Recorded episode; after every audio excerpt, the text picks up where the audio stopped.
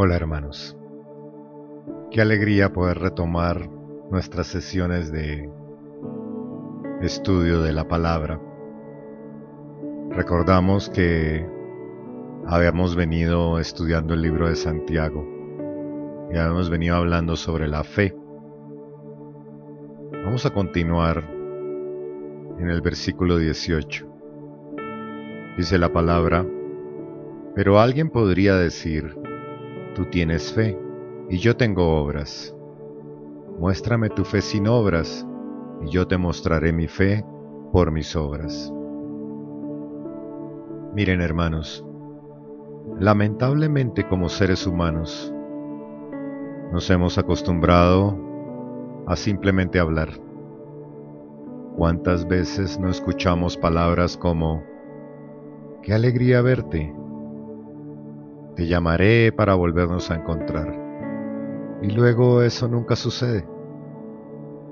Y es porque realmente no existía ese deseo en el corazón.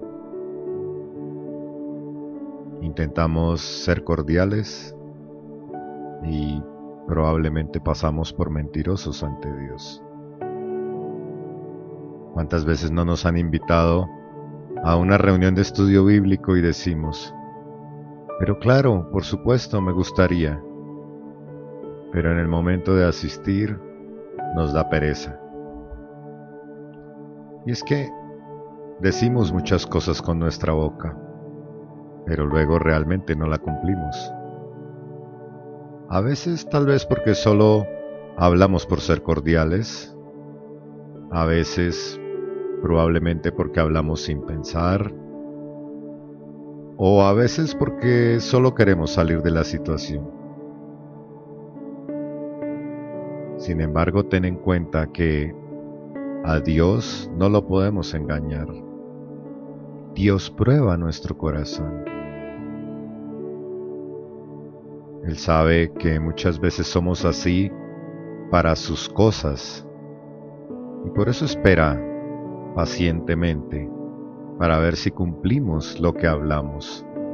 Somos apresurados para hablar, pero a veces lentos para cumplir. Y me gusta porque Jesús en un pasaje en Mateo hace la siguiente reflexión, Mateo 21, versículos del 28 al 31. Jesús les preguntó, ¿qué les parece? Un hombre tenía dos hijos, y se acercó al primero y le pidió, Hijo, ve hoy a trabajar en mi viña. El primero le respondió, No quiero. Pero después se arrepintió y fue. Luego se acercó al otro hijo y le pidió lo mismo. Este le respondió, Sí, señor, ya voy. Pero no fue. ¿Cuál de los dos hijos hizo la voluntad del Padre? Ellos respondieron, el primero. Entonces Jesús les dijo, de cierto les digo que los cobradores de impuestos y las rameras les llevan la delantera hacia el reino de Dios. Qué buen ejemplo de lo que es sustentar con nuestras acciones lo que decimos con nuestra boca. Y aquí vemos que Jesús nos enseña que las intenciones claramente no son suficientes cuando se quedan en intenciones. Y muchas veces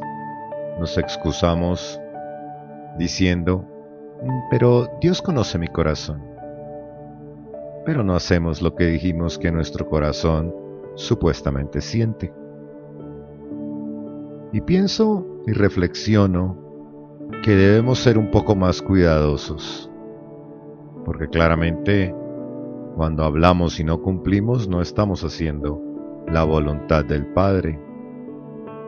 Cuando nos quedamos en el deseo o en la intención de hacer algo, no estamos cumpliendo. El versículo 19 nos confronta aún más. Dice, Tú crees que Dios es uno y haces bien, pues también los demonios lo creen y tiemblan. Fuerte este versículo cuando lo leía.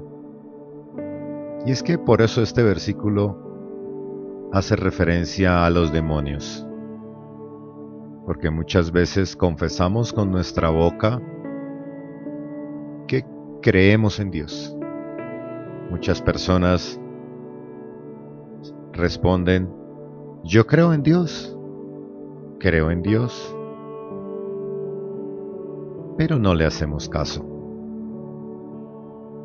No obedecemos sus instrucciones y sus mandatos. Cuando dice, y haces bien, está haciendo referencia a que no te equivocas en creer que Dios es uno. Sin embargo, la segunda parte nos demuestra que no solo sirve creer, es necesario respaldar con acciones lo que decimos que creemos. Y veo que al utilizar como referencia a los demonios, nos está enseñando que todos podemos creer, pero únicamente quienes obedecen, quienes demuestran con sus actos, en quienes es visible, esos son los hijos de Dios. Dura reflexión aquí.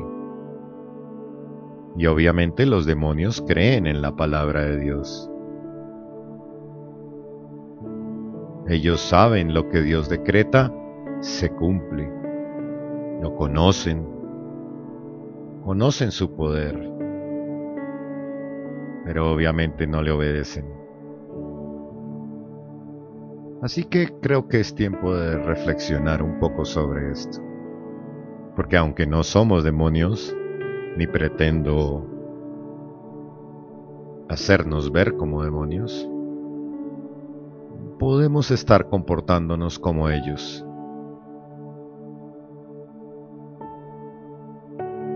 Tenemos que recordar que es importante hacer la voluntad del Padre.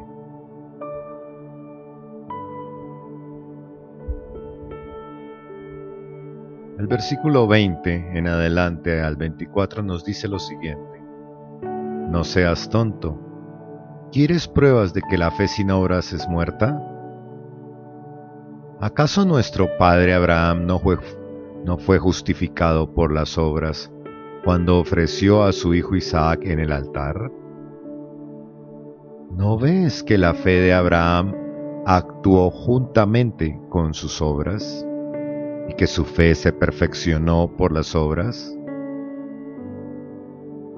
Y se cumplió la escritura que dice, Abraham creyó a Dios y eso le fue contado por justicia, por lo que fue llamado amigo de Dios. Como pueden ver, podemos ser justificados por las obras y no solo por la fe. Miren hermanos, la clave en estos versículos está aquí. La fe de Abraham actuó juntamente con sus obras. Abraham era un hombre temeroso de Dios y que creía en sus promesas. De hecho, Isaac era el cumplimiento de dicha promesa. Sin embargo, cuando su corazón fue probado, para entregar lo que más amaba. Su fe en Dios lo llevó a la obediencia. Y yo me preguntaba, ¿cuántas veces decimos, Dios, hágase tu voluntad? Pero cuando ésta no nos gusta, no queremos obedecer. Y esto pasa porque probablemente hablamos solo de boca mas no con nuestro corazón. Y me gustaba como la versión Reina Valera 1960 hace un poco más de énfasis en que no basta solo la fe. El versículo 24 dice, Vosotros veis pues que el hombre es justificado por las obras y no solamente por la fe. Finalmente, veamos el ejemplo que traen las escrituras, hablando sobre el momento en que los espías de Israel entran en las murallas de Jericó para evaluar el ataque a esta ciudad. El versículo 25 dice, Lo mismo sucedió con Rahab, la prostituta. ¿Acaso no fue justificada por las obras cuando hospedó a los mensajeros y los ayudó a escapar por otro camino? Miren hermanos, esta mujer no era creyente, no pertenecía al pueblo de Dios pero en este momento, ella decide creerle al Dios de Israel y unirse a su pueblo. Pero eso demandaba ayudar a escapar a los dos espías, a estos dos espías que estaban siendo acechados por la guardia de la ciudad. Estos dos espías que se encontraban en su casa.